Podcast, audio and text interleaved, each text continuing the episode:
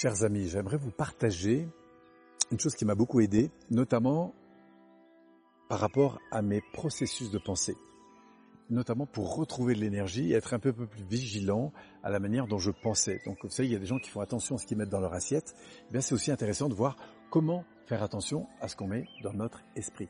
Et là, moi, je vous invite à trois catégories d'éléments qui sont importants à filtrer et sur lesquels porter votre attention.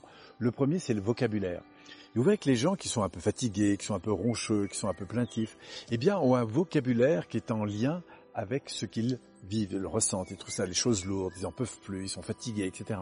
Et regardez la différence si je vous dis, oula, je sens que je manque un petit peu d'énergie ce matin et que j'aimerais bien justement retrouver un peu plus d'élan. Vous voyez, je change mon vocabulaire et automatiquement, ça change aussi, en tout cas ça m'aide beaucoup à changer ma physiologie.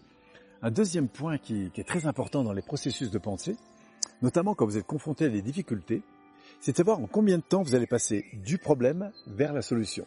Exemple, je viens de rater mon train et soit je reste focalisé sur toute la perte que ça entraîne, le temps, l'énergie, l'argent, le rendez-vous que j'ai pas, soit je me dis waouh, bon, face à cette situation, qu'est-ce qui est important, ce sur quoi il faut que je mette mon focus, mon attention, etc. Et donc, ce passage comme ça de mon problème vers la solution, c'est la deuxième chose que je vous invite à, vous entraîner à faire.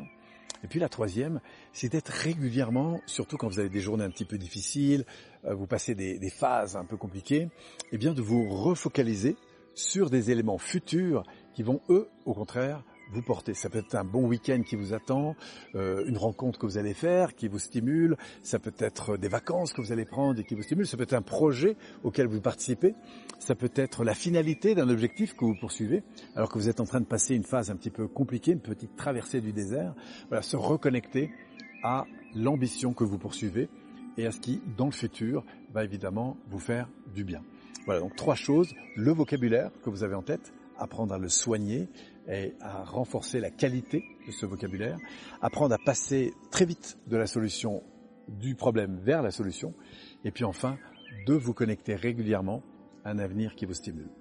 Expérimentez ça, et puis on en reparle très très vite. Merci à vous.